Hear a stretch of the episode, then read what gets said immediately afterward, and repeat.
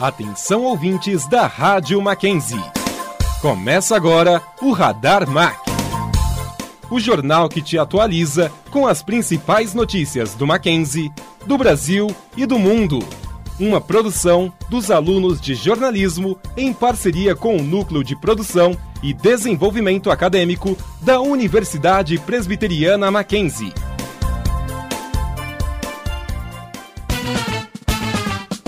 Olá, estamos muito felizes por você estar acompanhando a Rádio Mackenzie. Hoje é quarta-feira, dia 20 de julho de 2022. Sejam bem-vindos ao Radar Mac. Confira agora os melhores momentos do primeiro semestre deste ano.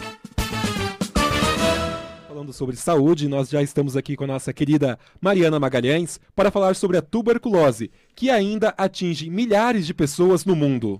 Bom dia, Bruna e Israel. De acordo com os dados do Ministério da Saúde, em 2021 foram registrados 68,271 casos novos de tuberculose, sendo os maiores índices no Amazonas, Rio de Janeiro e Roraima. Já em relação à mortalidade, os índices foram maiores no estado do Rio de Janeiro, Acre e Amazonas. Segundo o Ministério, em 2020 e 2021 foi observada uma queda nos casos de tuberculose comparado a outros anos.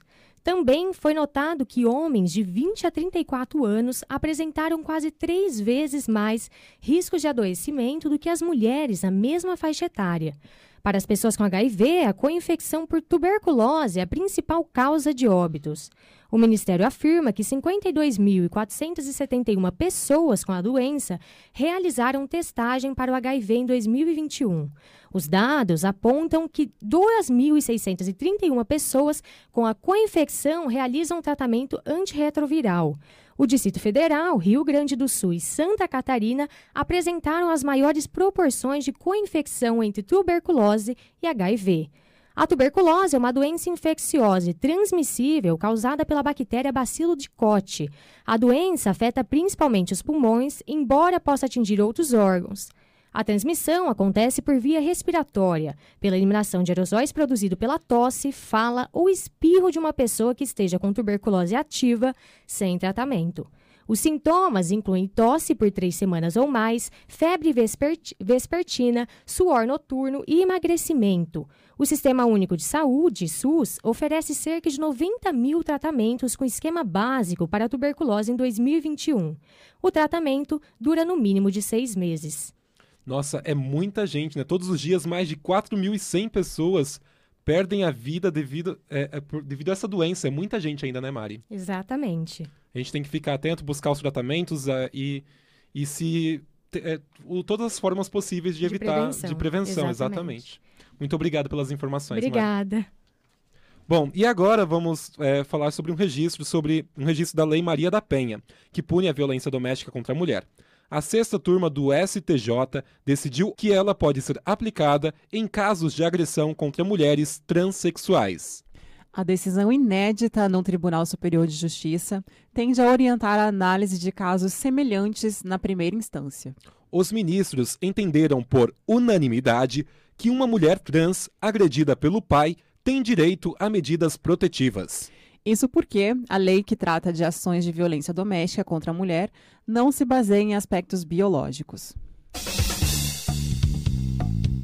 As novidades, eventos e o que acontece nos corredores do Mackenzie. Confira agora, por dentro do campus. O curso de jornalismo do Mackenzie, em comemoração ao Dia do Jornalista, trará antigos alunos que estão atuando no mercado de trabalho para compartilharem suas experiências com os estudantes. O Dia do Jornalista é comemorado anualmente no dia 7 de abril. A data foi instituída pela Associação Brasileira de Imprensa no ano de 1931, em homenagem ao jornalista e médico Giovanni Batista Libero Badaró que batalhou pelo fim da monarquia portuguesa e pela independência do Brasil. A profissão de jornalista é, principalmente hoje, mais fundamental do que nunca. Vemos diariamente os jornalistas na linha de frente de cobertura, como na, na pandemia 19, né? E na política também, entre outros temas. Muitos desses profissionais são egressos no curso de jornalismo na Universidade Presbiteriana Mackenzie. Por isso, eles são os convidados nessa data especial. É dessa forma, trazendo ex-alunos para que compartilhem sua vivência com os estudantes de hoje, que o Mackenzie espera contribuir para fomentar um jornalismo mais plural, ético e responsável. Feliz Dia do Jornalista!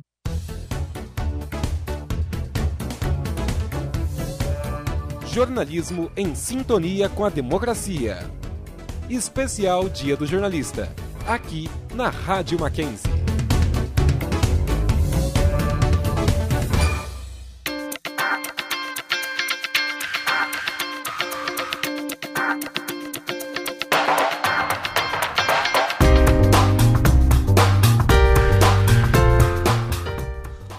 Olá, eu sou Matheus Santos e a Jace Fernandes está junto comigo neste flash especial.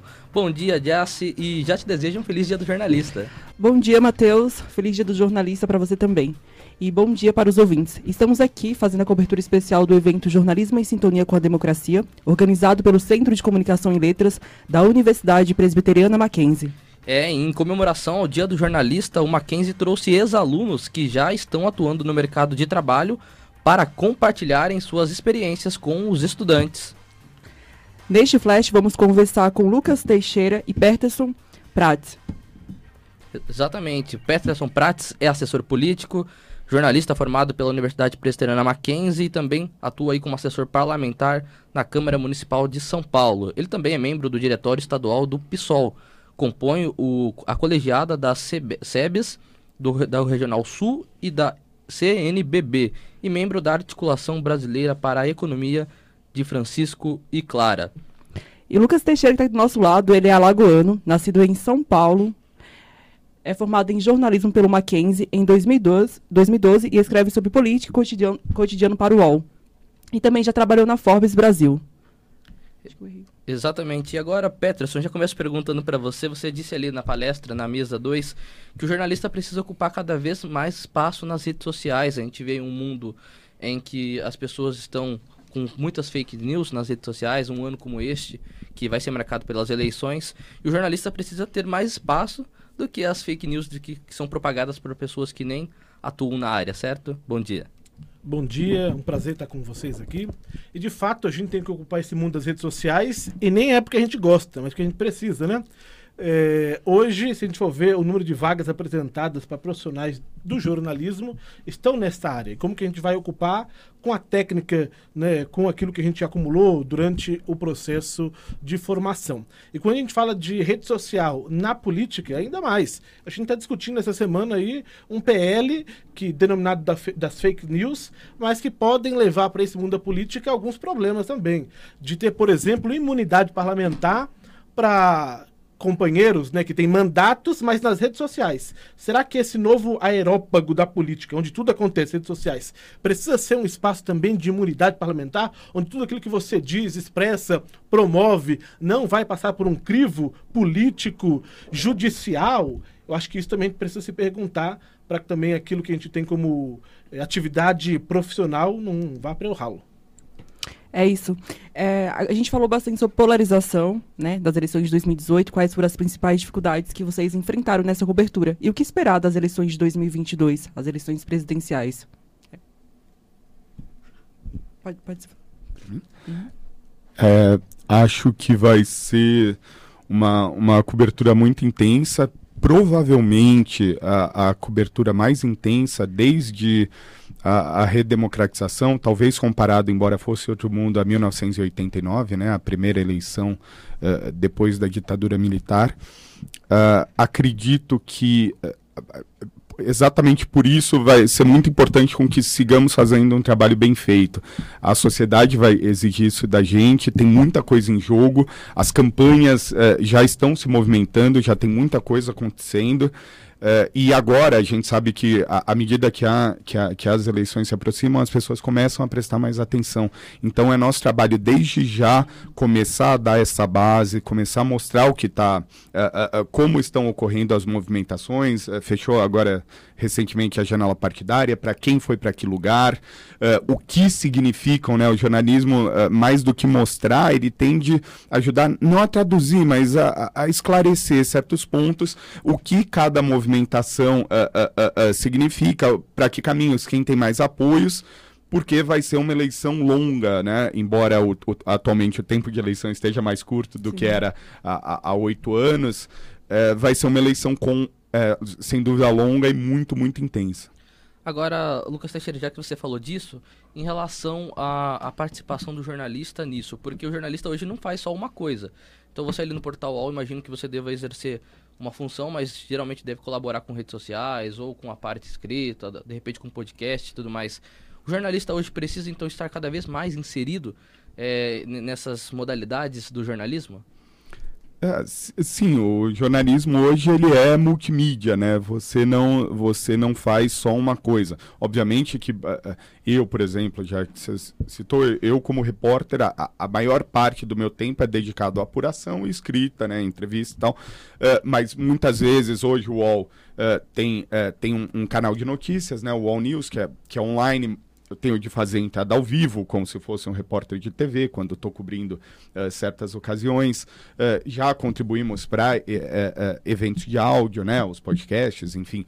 hoje o jornalismo é multimídia, ele exige que seja multimídia, né? Já não, já não tem mais, óbvio que cada um com a sua especialização, cada um com sendo melhor em, em, numa parte, mas você não pode falar, eu só escrevo, não consigo fazer mais nada.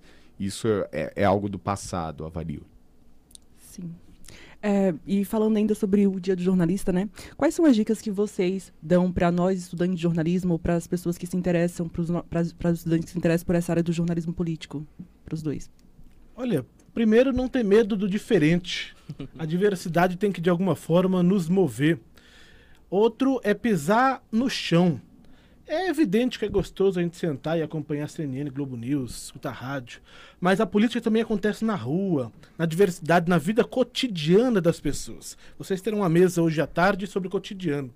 E o jornalismo cotidiano pauta diariamente né, é, os discursos na Câmara Municipal, na Assembleia Legislativa e assim vai. Porque política está muito mais do que a institucionalidade, ela ocupa a vida das pessoas. De como as pessoas hoje estão optando pelo ovo e não pela carne, porque a inflação está corroendo o salário das pessoas, ou então porque o desemprego as alcançou. Isso também é política.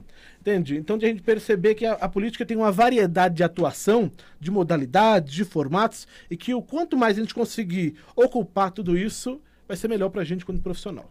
Sim, Peterson, é, você falou uma coisa muito importante que eu até anotei, que foi uma frase que fala que cobrir, que você falou, que cobrir é, política é muito mais do que cobrir uma cobertura de eleições. O que é cobrir as, as eleições? O que é, o que é ser um jornalista político? Nesse... Olha, é, e vou aproveitar até o, o que eu estava conversando já, né? Primeiro, de perceber a potencialidade de um processo eleitoral.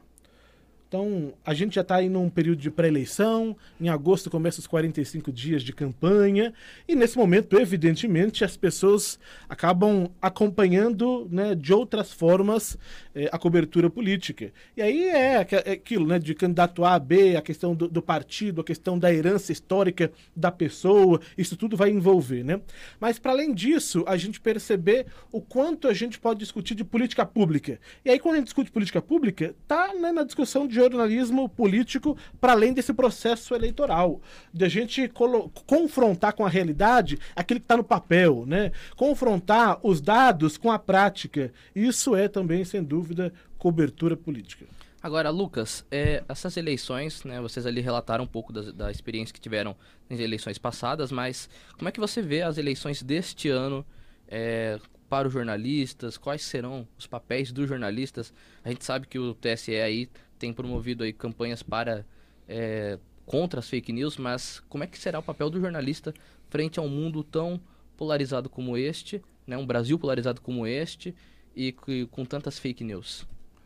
É, eu acho, eu avalio que mais do que a polarização, o, o, o principal, uh, uh, o principal desafio vai ser exatamente esse das fake news a gente tem, obviamente, com a internet, e, e, a, e a, internet é um grande advento para o mundo e para né, as redes sociais e para a profissão, Só que isso traz informação demais. Talvez hoje o papel do jornalista, além de apurar e de trazer as coisas, seja de ajudar a, a, a, a guiar, a ajudar a mostrar o que de fato é uma, é uma informação verdadeira, o que de fato é verídico, o que foi apurado.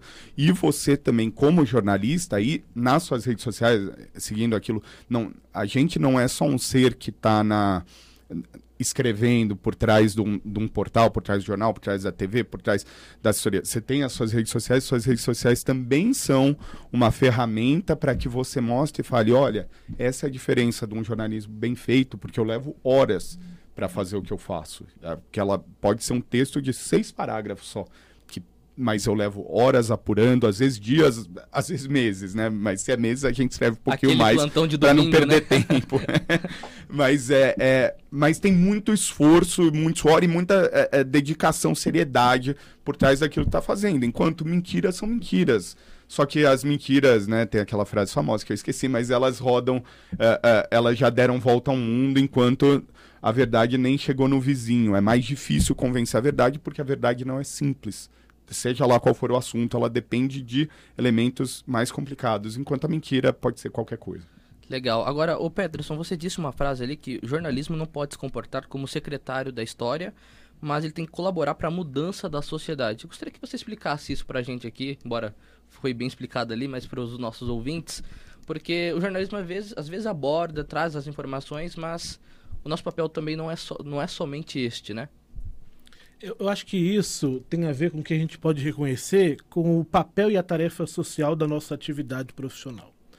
É, a gente, às vezes, quando chega no nosso primeiro semestre, motivado por um sonho primeiro, Sim. de achar que a gente vai ser o rei e a rainha da neutralidade. Né? O rei e a rainha da imparcialidade, que a gente nunca vai se revestir de preconceitos, de que nunca vai se revestir de opções e que de tudo isso é ruim. E não, né? né é, opções ou trajetórias não necessariamente são negativas, né? mas de como a nossa atividade pode colaborar para o curso da história no sentido de conseguir indicar novos caminhos, né? novas possibilidades. Porque senão a gente não pode achar que a nossa atividade é só de registrar. Isso historiadores farão muito bem. Agora, qual vai ser a contribuição do jornalismo profissional para esse momento histórico que a gente vive agora? De ataque à democracia, já que o tema né, do que vocês prepararam para o dia do jornalista é justamente um jornalismo em sintonia com a democracia. Eu acho que isso tem que ser para a gente pilar, fonte, né? Porque daqui a pouco tem gente que questiona a democracia com muita facilidade, como se dissesse, eu não gosto de leite com açúcar, né? Mas é isso. Leite com açúcar eu posso escolher não beber, mas eu vou dar gás, energia, alimentar discursos que atingem, que maculam a democracia? Será que isso vai ser interessante né, para a nossa prática cotidiana e para a história? Acho que é confrontar também tudo isso. Pode perguntar. Bom, é, a gente sabe então da, da importância deste dia né, para os jornalistas em si. E eu já começo também falando para o Peterson é, em relação à experiência de campo como repórter. É, perdão, para o Lucas, Lucas Teixeira. É, é, a experiência de campo como repórter. É, como é que é para você lidar com isso no dia a dia, aquela correria do dia a dia, de estar ali cobrindo, apurando, ligando para assessor e às vezes até é, não ter a resposta, às vezes é, estar ali naquela correria que você precisa fechar uma certa matéria, tem um deadline, mas não consegue porque o caminho ali da rua não, não, não contribui para isso. Qual é a experiência e como é que você vê isso? É, é muito comum, né? Assim, é, se a notícia, se você não conseguiu a informação, ela não é publicada. Eu acho que é eu, como trabalho com jornalismo online, acaba tendo uma facilidade de uh, jogar mais para frente. Então, matéria que eu não acabo de apurar hoje, eu publico amanhã. Algumas são possíveis fazer isso, outras não. Às vezes você leva o furo, né? acontece. E também aprender a derrubar pauta, né? Você aprende a viver com isso. se, se, a, se não virou, não virou. Acabou. Às vezes a gente é, tem excelentes ideias de pauta que não batem com a realidade. E aí está o papel do jornalismo. Não é, jornalismo não existe para você confirmar suas próprias ideias, né? Eu acho que essa é uma lição importante. Não é para confirmar o que você acha, é para você apurar e tá, às vezes testar hipóteses, sim. Às vezes a história chega até você, às vezes é uma hipótese E se ela não se confirmou, derruba ou publica o, a, a outra coisa que, eh, se, a, se o, a não confirmação dessa hipótese for notícia, publica a notícia. É, é, é algo completamente comum e, e parte do jornalismo. Peterson, você falou bastante sobre o seu envolvimento na política desde cedo, né? É, já que a gente está falando do dia do jornalista e também, é, qual foi a, a, importância disso na sua carreira, na profissão? O desenvolvimento também. Olha, para mim foi a, o, meu, o meu envolvimento sociopolítico me entregou ao caminho profissional que eu tenho hoje, né? É, mas não digo que o, todo jornalista tem que ter esse tipo de envolvimento. Sim. Não é isso. De a gente respeitar as maneiras de envolvimento. Né? É, Para mim, houve interesse de participar de uma forma mais institucionalizada. Mas, para o bem do jornalismo, é importante que tenham pessoas que não estão nesse formato da política institucionalizada, para que possam também duvidar da gente, para que possam questionar a gente, né? E que a gente não crie um ambiente aí de, de uma verdade absoluta a partir daquilo que, que eu digo, o que eu trabalho, que eu atuo. Legal. Bom, para encerrar aqui, Lucas Teixeira, é, gostaria que você desse aí suas considerações finais, como é que foi para você participar desse evento, dialogar com jovens, né? É, sobre. Aliás, você também é jovem, mas dialogar com Não os alunos aqui mais, do Mackenzie. Felizmente. com muita sobre... experiência na profissão. Exatamente, os novos profissionais que estão chegando ao mercado de trabalho. Gostaria que você desse suas considerações finais aí e falasse um pouquinho sobre esse dia do jornalista para você. É, é, gostoso estar aqui, né? A, a, o, o prédio que eu estudei há 10 anos e que é, mudou um pouco, embora as salas pareçam as mesmas, o auditório também é, mudou um pouco.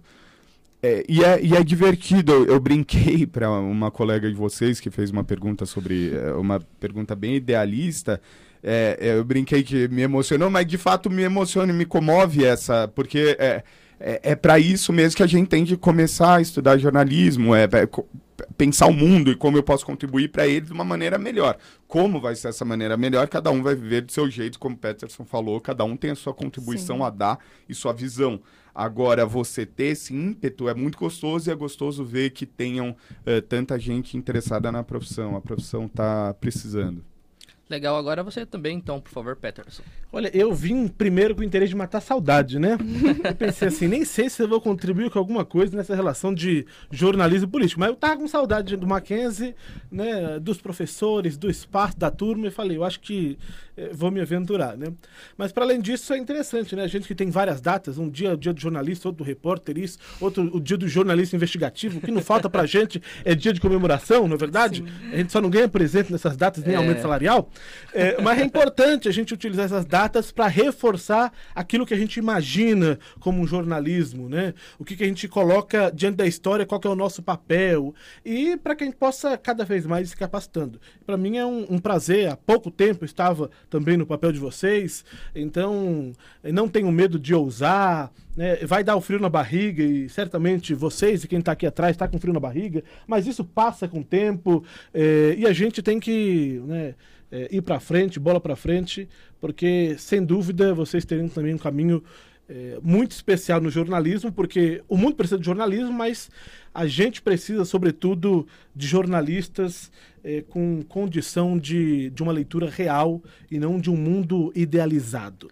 Né? A gente pode idealizar para onde a gente cair, mas não pode partir do idealismo. A gente tem que partir do chão, daquilo que move, do que acontece. Legal. Lucas Teixeira e Peterson Prates, que não é parente do professor Vinícius Prates, obrigado pela participação de vocês aqui com a gente neste dia do jornalista. E bom, muito obrigado a todos por terem acompanhado aí com a gente. É, muito obrigada, é, Lucas. Muito obrigada, Peterson. Muito obrigado pela sua companhia e até a próxima.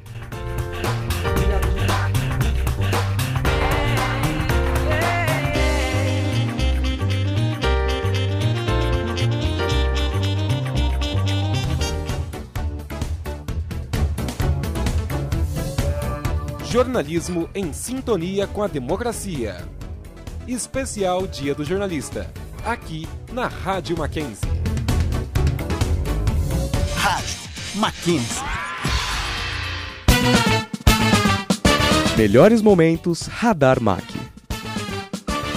Nós tivemos o privilégio de escutar e poder interagir presencialmente com alguns jornalistas que foram ex-alunos aqui no Mackenzie em um evento com uma série de palestras. Você estava lá, né, Lahane? Conta pra gente. Exatamente, Lívia. Eu e a Domitila Araújo fizemos uma reportagem para contar um pouco mais sobre as palestras. O CCL, Centro de Comunicação e Letras do Mackenzie, realizou uma programação especial no dia 7 de abril em homenagem ao Dia do Jornalista com uma série de palestras. A mesa 1, que tinha como tema Jornalismo e Esporte, contou com a participação de Felipe Cury, Bruna Campos e Rafael Valente. O estudante e repórter do Arquibancada Gabriel Davi contou um pouco sobre sua relação com o esporte e como a palestra contribuiu para sua formação acadêmica. O esporte sempre foi muito presente na minha vida desde criança, que enquanto meu irmão, meus amigos saíam pra rua pra brincar, eu ficava em casa assistindo todo qualquer tipo de esporte, também os programas esportivos. Então, quando chegou a hora de escolher um curso para eu seguir, eu acabei escolhendo jornalismo, já que eu não dei certo como atleta, né? E depois dessa palestra que o Mackenzie realizou, eu tive ainda mais certeza de que é isso que eu quero, quando eu escutei o Felipe, a Bruna e o Rafael contando sobre as experiências que eles tiveram nessas grandes coberturas e também a relação que eles têm com os torcedores. Outra coisa interessante que eles falaram é o papel do jornalismo esportivo na sociedade, que traz muita diversão, mas também consegue tratar de assuntos mais sérios de uma forma mais descontraída. A mesa debateu assuntos como o lugar da mulher no jornalismo esportivo e a segurança do jornalista em meio ao fanatismo no esporte. Pedro Rubner, diretor esportivo do DACAN, entidade responsável pela organização da Mesa 1, expôs um pouco sobre a temática. Um dos assuntos abordados na mesa de esportes foi a relação do fanatismo, principalmente em relação ao futebol, com a segurança do jornalista. E tanto o Felipe quanto o Rafael falaram um pouco mais sobre isso. E um dos pontos que eles disseram foi que, infelizmente, principalmente quando a gente diz na questão do futebol, os jornalistas ainda não se sentem 100% seguros, principalmente quando vão fazer matérias onde estão próximos das, das torcidas. É, o Felipe ele contou de, uma, de um momento no, na final do Mundial, que teve agora contra o Palmeiras, que um dos produtores da Globo acabou sendo acertado por um foguete e, por sorte, nada mais sério aconteceu com ele, mas infelizmente continua sendo um local muito inseguro para os jornalistas. Já na mesa 2, os palestrantes Christian Costa, Lucas Bert, Lucas Teixeira e Peterson Prats debateram sobre jornalismo e política. Eles conversaram sobre fazer jornalismo político em meio a uma sociedade polarizada com partidarismo radical e o porquê de continuar sendo jornalista político. A aluna Ana Beatriz Fogaça comentou sobre a palestra. Eu acho que a segunda mesa, retratando sobre jornalismo político, foi sensacional. O jeito que eles colocaram as opiniões para a plateia, como tinha um assessor de deputado e outros jornalistas de revistas, eu achei que foi assim incrível. Eles demonstraram pontos de vistas, é, alguns palestrantes, pontos de vistas diferentes. Eu achei que foi incrível. A mesa 3, que abordou a cobertura de cidades cotidiano, reuniu os palestrantes Beatriz Baques, Alexandre Pucci, Fabiola Pérez e Felipe Bambassi. O debate caminhou na direção da defesa de pautas e as dificuldades cotidianas dos repórteres. A estudante Júlia Vasco comentou sobre os aspectos que chamaram sua atenção. Bom, o aspecto que mais me chamou a atenção na palestra de jornalismo cotidiano e cidadania foi como os palestrantes contaram um pouquinho sobre essa temática e sobre vivências pessoais deles como jornalistas. Eles disseram diversos aspectos, tanto positivos como negativos dessa área, e contaram relatos pessoais que contribuíram ainda mais para essa, proposta e todo o assunto desenvolvido. Além disso, todos, todos eles eram maquenzistas, o que tornou a palestra ainda mais dinâmica e legal. A quarta e última mesa retratou o tema Jornalismo, Cultura e Entretenimento, com a participação dos convidados Jamila Rai, Juliana Melguizo, Matheus Mans e Paola Churchill. Alguns assuntos abordados pelos palestrantes foram a associação entre cultura e política, os investimentos na área cultural e o valor que ela merece. A aluna Milena Ogeia comentou sobre. Eu acredito fortemente que o jornalismo é uma porta essencial e talvez até mesmo principal para nossa cultura ter visibilidade e voz, porque a gente sabe que no nosso país a cultura é muito é, subestimada. E quando o jornalismo traz isso de uma forma profissional, com outros olhares e com um olhar enaltecedor, apesar da neutralidade que o jornalismo carrega, mas de uma forma profissional mesmo, com certeza gera uma voz muito, muito, muito grande, gera uma visibilidade muito grande para a nossa cultura, é o que ajuda a firmar a nossa cultura. Radar MAC. A Universidade Presbiteriana Mackenzie está celebrando 70 anos neste ano. Teve um culto especial em comemoração a esta celebração. Impossível não ficar feliz, né? Mackenzie é uma instituição maravilhosa, 70 anos é muita coisa. Sim, a minha avó mesmo tem 75 anos É por aí, vida. é. o repórter Matheus Santos está ao vivo conosco por telefone e tem mais informações. Boa tarde, Matheus. Como foi o culto? Vamos lá, Matheus, como foi o culto? Conta pra gente.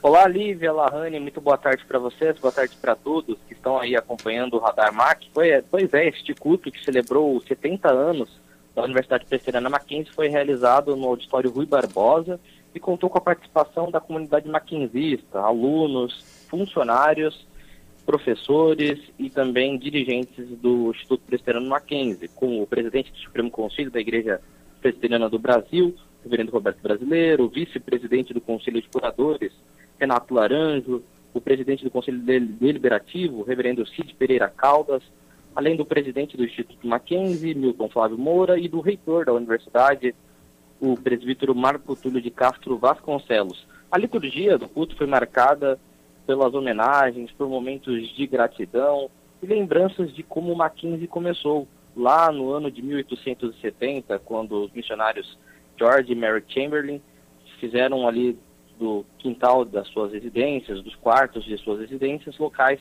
para ensinar aqueles que eram excluídos da sociedade, como negros, pessoas pobres, que pertenciam a outras religiões a não ser a católicas e que eram proibidos de entrar nas escolas.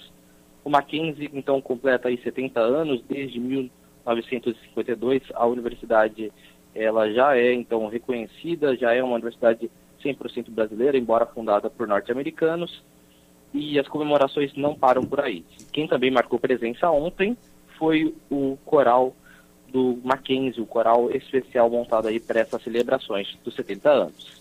Matheus Santos ao vivo, volto com vocês aí no estúdio do Radar Mac. Obrigada pelas informações, Matheus. Radar Mac, volta já!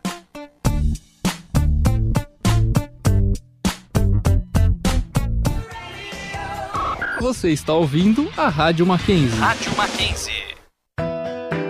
Estudar é uma forma de ampliar horizontes. E no Mackenzie, sempre é hora de aprender. Não importa se você é criança, adolescente ou adulto, porque aqui você sempre encontra educação de qualidade, do ensino fundamental à pós-graduação. Descubra o que o Mackenzie pode oferecer. Mackenzie, um mundo para você. Radar Mac está de volta.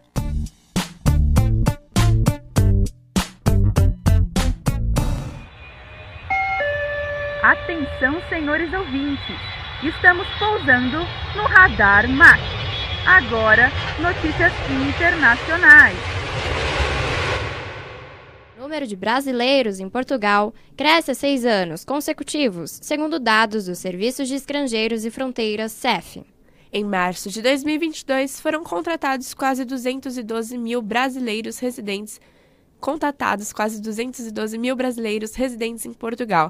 A repórter Mariana Magalhães traz as informações aqui, direto do estúdio. Bom dia, Mariana. Bom dia, olá meninas. Bom dia. Bom, levantamento feito pela equipe da CNN mostrou que, com base nos dados cedidos pelo Serviço de Estrangeiros e Fronteiras, CEF, da Embaixada Portuguesa, o número de brasileiros morando em Portugal nunca foi tão alto. A imigração ao país europeu cresce há seis anos consecutivos. Em março de 2022, foram contabilizados 211.958 brasileiros residentes em Portugal. Os dados mostram que o número dobrou desde 2016. A comunidade brasileira representa quase 30% de todos os estrangeiros em situações regular no país. Em sua maioria, a idade varia entre 20 e 49 anos. Esse número pode ser ainda maior, pois brasileiros com dupla cidadania e pessoas em situações migratórias e irregular também ficam de fora dos dados do CEF. De acordo com a última estimativa do Itamaraty, cerca de 300 mil vivem no país europeu. Um especialista ouvido pela CNN, o economista e professor de finanças da Fundação Getúlio Vargas, Pierre Souza, afirmou que a instabilidade econômica do Brasil estimulou a imigração dos últimos anos. Aspas. São dois fatores econômicos que têm relação com a imigração de brasileiros para outro país. O primeiro é o desemprego, que apresenta taxas superiores a 10% desde o início de 2016. E o outro ponto que tem relação é o Produto Interno Bruto, PIB, que mostra a temperatura da economia brasileira. Fecha aspas. Além disso, Pierre destaca que a imigração para Portugal pode significar uma insegurança dos brasileiros com o futuro do país. Obrigada pelas informações, Mari. Imagina. Obrigada, Mari. Agora, partindo para a Ásia, a Coreia do Sul se tornou um dos lugares mais caros para se criar filhos no mundo, segundo uma pesquisa de Jeff Rees. Grande parte deste custo elevado é destinado à educação. A repórter Lívia Almeida é quem traz os, de os detalhes. Segundo pesquisa da Jeffries, que usou dados de Yupa Population Research, a Coreia do Sul lidera a lista dos lugares mais caros desde o nascimento até os 18 anos, medido pela porcentagem do produto interno bruto, o PIB. Já a China vem em segundo lugar, seguida pela Itália. Os Estados Unidos aparecem na lista entre os 14 lugares mais caros entre a Alemanha e o Japão. Grande parte desse elevado custo é proveniente da educação. Os serviços pré-escolares na China eram majoritariamente privados até pouco tempo. São necessários mais de 75 mil dólares para criar uma criança até os 18 anos na China e outros 22 mil dólares para levar até a universidade os legisladores possuem muitas propostas para reduzir o custo de ter filhos, inclusive financiar creches para limitar a diferença entre pessoas de diferentes classes sociais. A China anunciou em seu plano de cinco anos que pretende aumentar em duas vezes e meia o número de vagas em creches para crianças menores de 3 anos. Atualmente existem 42 milhões de crianças chinesas menores de 3 anos e os pais de um terço desejam que elas frequentem a creche, mas somente 5,5% podem arcar com isso. A capital Pequim já está intervindo para tornar as aulas extracurriculares mais acessíveis. O próximo da lista pode ser o custo do berçário e do jardim de infância. Por conta do grande gasto, os casais no Oriente relutam em ter mais de um filho devido ao alto custo de criá-los. Lívia Almeida para o Radar Mac. E o Brasil é um destino muito selecionado por turistas do mundo todo, mas recentemente tem sido escolhido por razões fora do comum. Grávidas têm procurado o chamado turismo de parto em terras brasileiras, buscando o passaporte do país para seus filhos. A repórter Ana Luísa Martins é quem traz mais informações. Mulheres grávidas, principalmente dos países da antiga União Soviética, procuram o Brasil como destino para turismo de parto. Basicamente, elas viajam até aqui apenas para dar à luz. A prática se tornou tão comum que já existem agências especializadas neste tipo de turismo, e as clientes pagam, em média, 5 mil dólares pela assistência. Elas veem neste serviço uma possibilidade de dar aos filhos o passaporte brasileiro, que abre muito mais portas do que os de seus países. O Brasil, assim como diversos países da América Latina, oferece a política de justole, a qual dá cidadania para todos os que nascem em território brasileiro. É também por isso que são destinos tão cobiçados por essas mulheres. Além disso, a existência de um sistema de saúde público, valores mais baixos de viagem e serviços médicos e a facilidade de regularização dos pais no país são fortes atrativos. De acordo com a lei brasileira, os pais da criança automaticamente recebem um visto de permanência e, após dois anos morando no Brasil, podem solicitar a naturalização. Com o início da guerra entre Ucrânia e Rússia, a demanda por esse serviço tem aumentado. A pandemia havia reduzido o turismo de parto devido a fronteiras fechadas, mas, com a guerra, diversas mulheres, principalmente as russas, voltaram a buscar pela prática, já que países ocidentais têm colocado restrições para cidadãos russos. As famílias ainda têm optado por não voltar a seu país natal depois do parto como faziam antes, buscando fugir do conflito. Ana Luísa Martins para o Radar MAC. Melhores momentos Radar MAC. A reportagem da agência pública sobre as atitudes do iFood vem causando muita polêmica. O fato repercutiu a ponto de chegar ao Ministério Público. A repórter Fernanda Rossini nos fala mais sobre o que aconteceu. Uma matéria feita pela agência pública no início do mês acusou o iFood de contratar agências de publicidade secretamente a fim de desmobilizar os movimentos dos entregadores, que pediam melhores condições de trabalho. O Ministério Público Federal, nessa segunda dia 18, abriu uma investigação e pediu para que os representantes do iFood e das agências de publicidade apresentem até 15 dias suas versões sobre o fato. Segundo o órgão, se as acusações forem verdadeiras, a empresa teria praticado condutas que violariam direitos humanos dos trabalhadores. As agências, através das redes sociais, teriam se passado por entregadores para interagir nas páginas das organizações através de comentários e postagens com discurso contrário às demandas dos trabalhadores.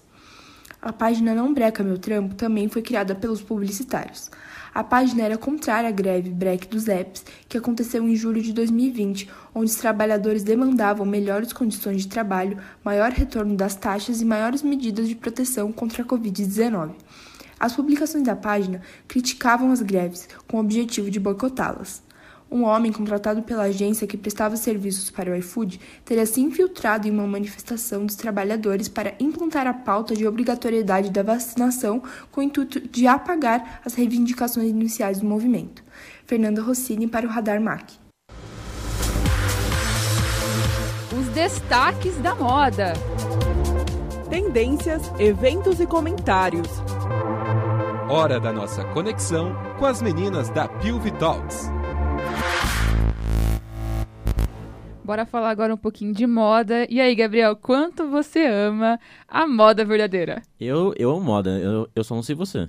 Ah, é? Hoje em dia, vemos por todos os cantos personalidades famosas utilizando roupas que não reconhecemos em seu estilo no dia a dia. Somos bombardeados por imagens de paparazzi que são famosas por entregar por onde anda um artista ou até, com, ou até, ou até como ele está vestido em determinado dia. Mas você já se perguntou o quanto isso é real? Pois é. A repórter Nicole Gargalaca, da equipe do PUV Topics. PUV Talks. PUV Talks. É isso, é Elas sobre moda. Muito chiques, hein? entendeu? Muito chiques. Então, a Nicole Gargalaca, da equipe, como é que fala, Bianca? PUV Talks. PUV Talks. conta para a gente sobre esse assunto. Na era do digital, conhecemos tudo por propagandas e marketing. Afinal, hoje em dia é muito mais rentável investir em uma propaganda no Instagram do que em um dos intervalos de uma novela na televisão. Quanto do que vemos pessoas famosas vestindo no street style, de fato, é o que elas usam de verdade? Após anos de pandemia, buscamos por conexões reais e profundas que possam inspirar coleções, tanto no ramo da moda quanto em outros ramos. Durante semanas de moda, é impossível ignorar o streetwear dos grandes convidados para os desfiles das marcas. A grande verdade é que a maioria dessas marcas emprestam artigos de suas coleções, geralmente da coleção apresentada, para que seus convidados possam ser uma espécie de divulgação para a marca. Um dos grandes exemplos disso foi o recente desfile de preta-porter da Miu, em que todas as convidadas usaram uma polêmica saia de cintura baixa que havia sido bastante criticada na coleção anterior. Se o verdadeiro estilo diz algo sobre a personalidade da pessoa, o que vale vestir um look exatamente como o que foi apresentado na passarela, disse Vivian Stoccorno na matéria Street Style Raiz, na edição de março da Vogue Brasil. Eu sou a Nicole Gargalaca, da equipe do POV Talks, para o Radar MAC.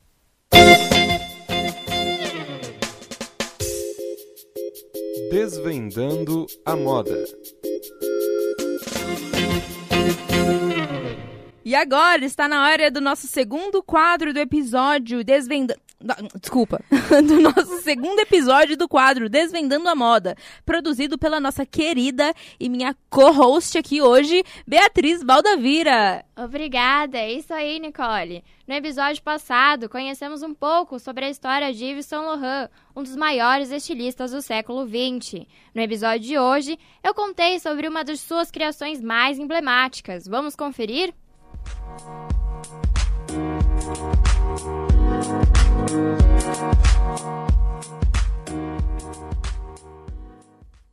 Abaixe o hits e viva a rua, dizia Yves Saint Laurent. Em uma época que as roupas eram um símbolo de status, Saint Laurent desafiou o tradicionalismo e trouxe peças que ajudaram a tirar a moda do feudo das elites, transformando ela em um espelho das ruas, uma atentada aos padrões morais da época. Se hoje o street style é algo mais do que comum, nas décadas de 60 e 70, era um estilo revolucionário que confrontava a alta costura elitizada. Ao longo de sua história, Yves ficou conhecido como símbolo da criatividade e inovação por vários motivos.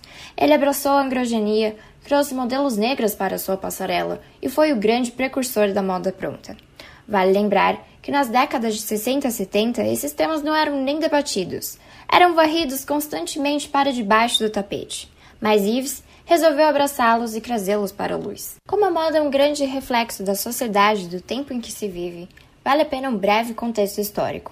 Nas décadas de 60 e 70, vamos ter o que ficou definido como um terremoto jovem pela lendária editora de moda Diana Vreeland.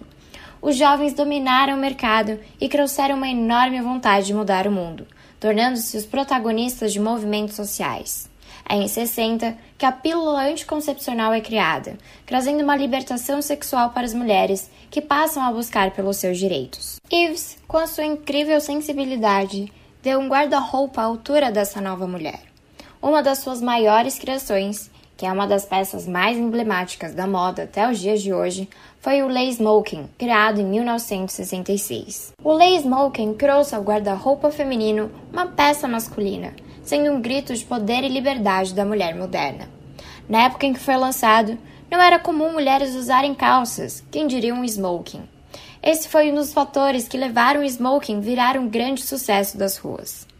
Em um primeiro momento, era uma peça exótica, muito diferente do comum. Óbvio que algumas socialites fashionistas abraçaram de cara a nova peça, mas demorou alguns anos até que ele se tornasse a grande febre do momento. Apesar de ser uma peça masculina, Yves Saint Laurent soube trazer um toque feminino a ela. O smoking não era uma simples transposição da moda masculina para o guarda-roupa feminino, masculinizando a mulher. O smoking de Saint Laurent era feito para a mulher.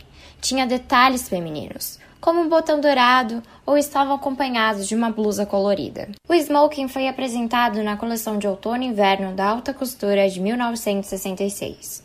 Os críticos na época diziam que o vestuário associado à figura masculina representava um símbolo da emancipação feminina. O smoking transmitia um ar de confiança, tanto profissional, pessoal e sexual. E o episódio de hoje está chegando ao fim. Na próxima semana, vamos falar sobre a relação de Yves Saint Laurent com a arte. Fique ligado!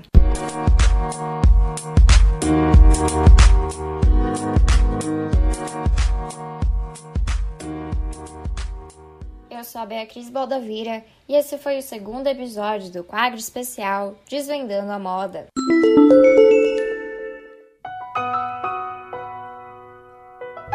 Estrelando com Clarice.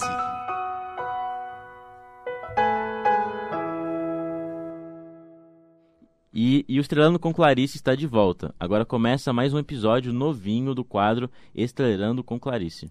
Essa semana vamos falar sobre a exposição Cos Constelação Clarice, que terminou no dia 27 de fevereiro. Quem traz mais informações é a repórter Carolina Trancoso.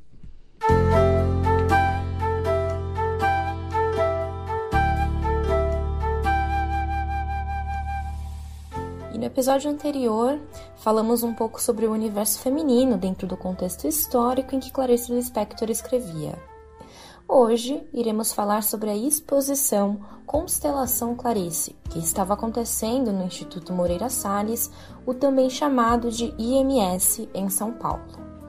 O instituto fica localizado na Avenida Paulista e teve do dia 23 de outubro de 2021 ao dia 27 de fevereiro deste ano uma exposição sobre Clarice Lispector.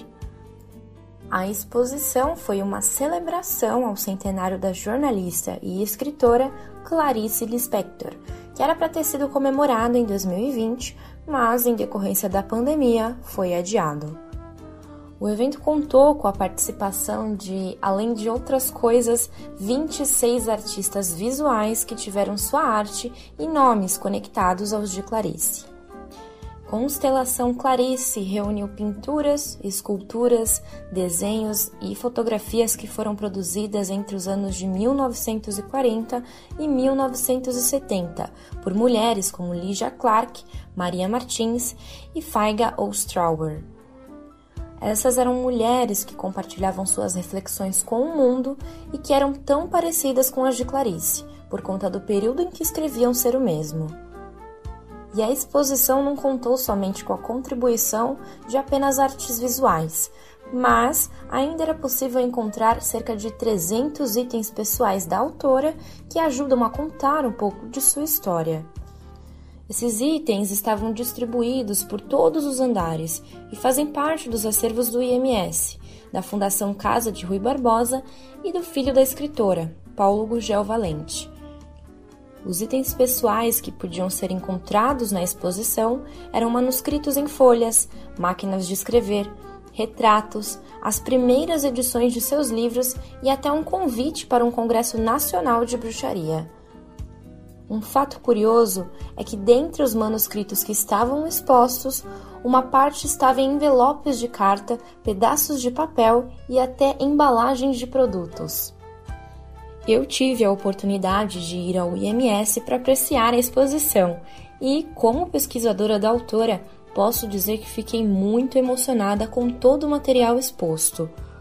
Além dos diferentes papéis em que Clarice escrevia, outro ponto que também me chamou bastante atenção foi a carta de naturalização de Clarice.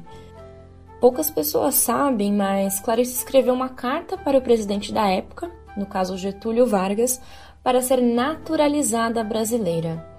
Ainda que tenham muitos estudos e pesquisas sobre Clarice, ela ainda continua sendo uma figura enigmática.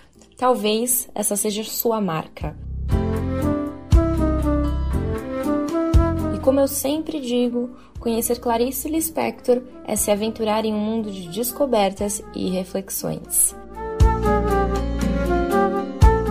Eu sou a Carolina Trancoso e você está ouvindo mais um episódio de Estrelando com Clarice.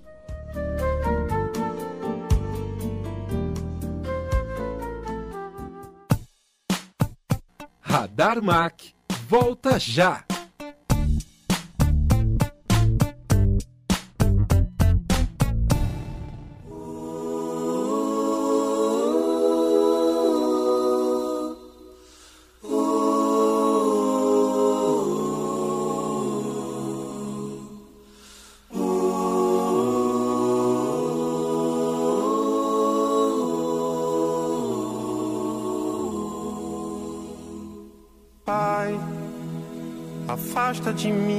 Cálice.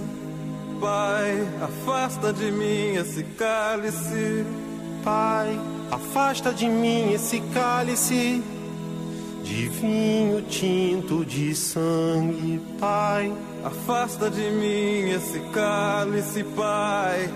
Afasta de mim esse cálice, Pai. Afasta de mim esse cálice de vinho tinto de sangue. Como beber dessa bebida amarga, tragar a dor, engolir a labuta.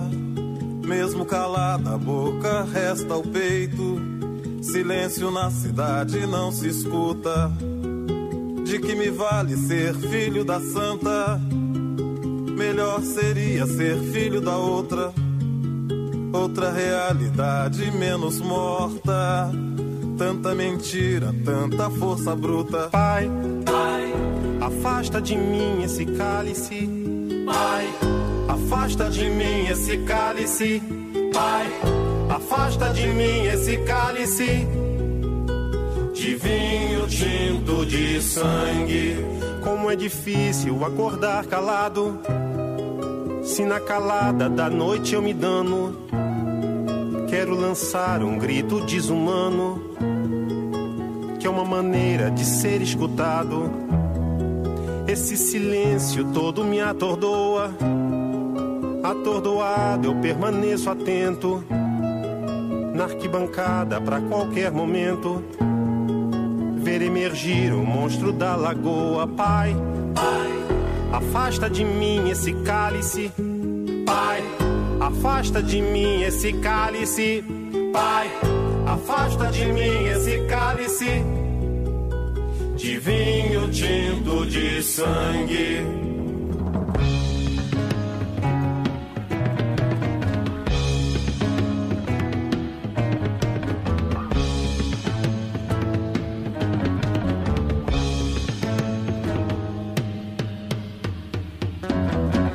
Muito gorda a porca já não anda. De muito usada a faca já não corta. Como é difícil, pai, abrir a porta. Essa palavra presa na garganta. Esse pileque homérico no mundo. De que adianta ter boa vontade? Mesmo calado o peito, resta a cuca dos bêbados do centro da cidade. Pai, afasta de mim esse cálice. Pai, afasta de mim esse cálice. Pai, afasta de mim esse cálice de vinho tinto de sangue. Talvez o mundo não seja pequeno, nem seja a vida um fato consumado. Quero inventar o meu próprio pecado. Quero morrer do meu próprio veneno. Quero perder de vez tua cabeça. Minha cabeça perder teu juízo. Quero cheirar fumaça de óleo diesel. Me embriagar até que alguém me esqueça. Radar Mac está de volta.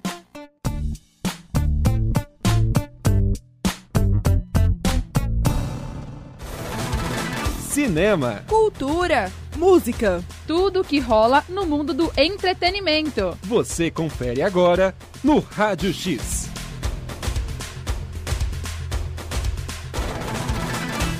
E voltamos para falar agora sobre o significado e importância de uma das músicas mais emblemáticas da nossa MPB.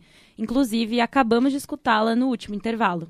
Sim, e a nossa repórter Domitila Araújo já está aqui nos estúdios e vai conversar conosco sobre essa música. Bom dia, tudo bem? Seja bem-vinda.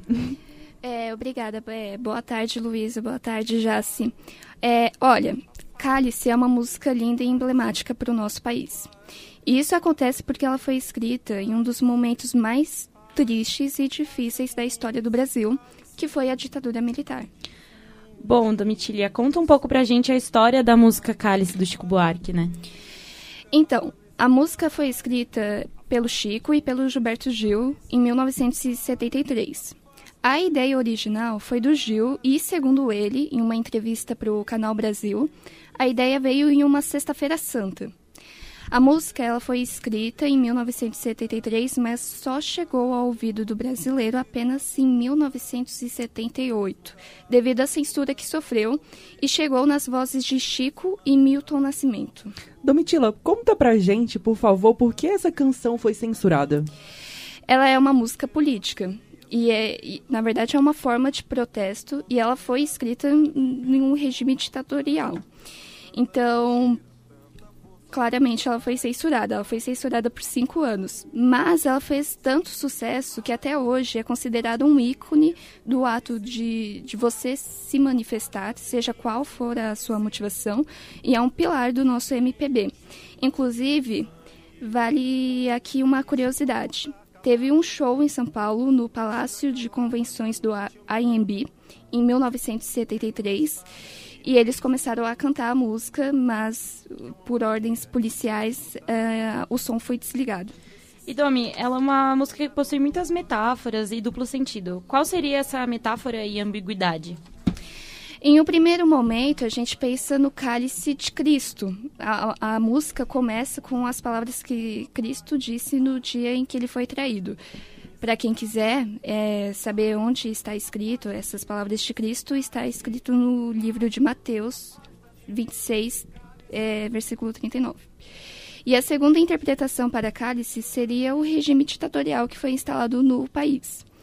Além de que, quando a gente canta o refrão da música, temos a impressão de não falar cálice, mas cala-se, do verbo calar-se. E era justamente o que estava acontecendo na época. Domi, é importante relembrar essa música, né? No momento atual que nós estamos vivendo, que o Brasil está vivendo. E também, além de relembrar nomes importantes da nossa cultura. Explica pra gente. É muito importante é, olhar para o passado do Brasil, estudar a história e não cometer os mesmos erros. Além de, claro, você valoriza alguns pilares é, da cultura do Brasil.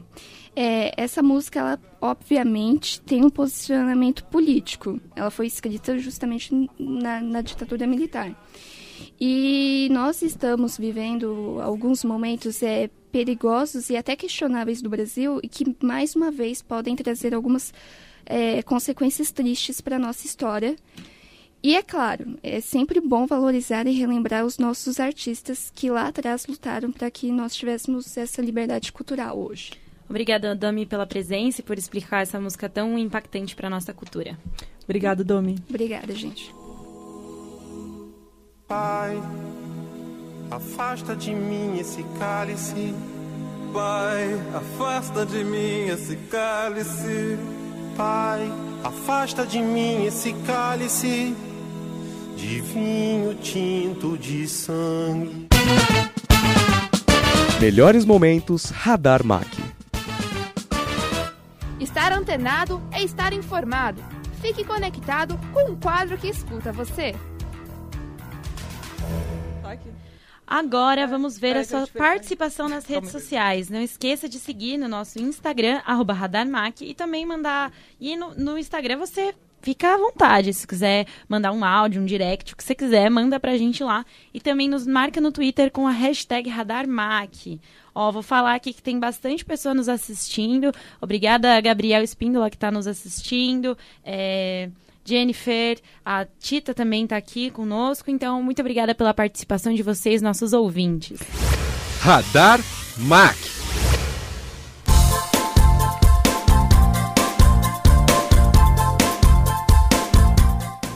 E antes de encerrar, queremos agradecer a você que nos acompanhou até aqui.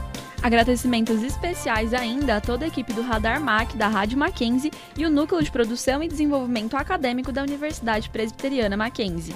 O Radar Mac está ficando por aqui. A edição de hoje logo mais estará disponível no YouTube e também no Spotify. E não deixe de seguir nossas redes, arroba RadarMac. Quarta-feira da semana que vem estaremos de volta no mesmo horário, às 11h30 da manhã. Até lá!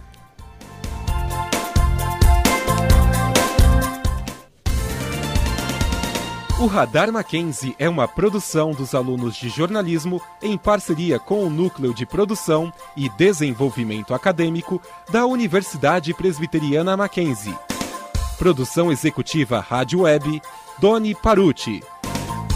Supervisão do professor Vanderlei Dias. Radar Mac. As notícias do Mackenzie, do Brasil e do mundo, aqui na Rádio Mackenzie.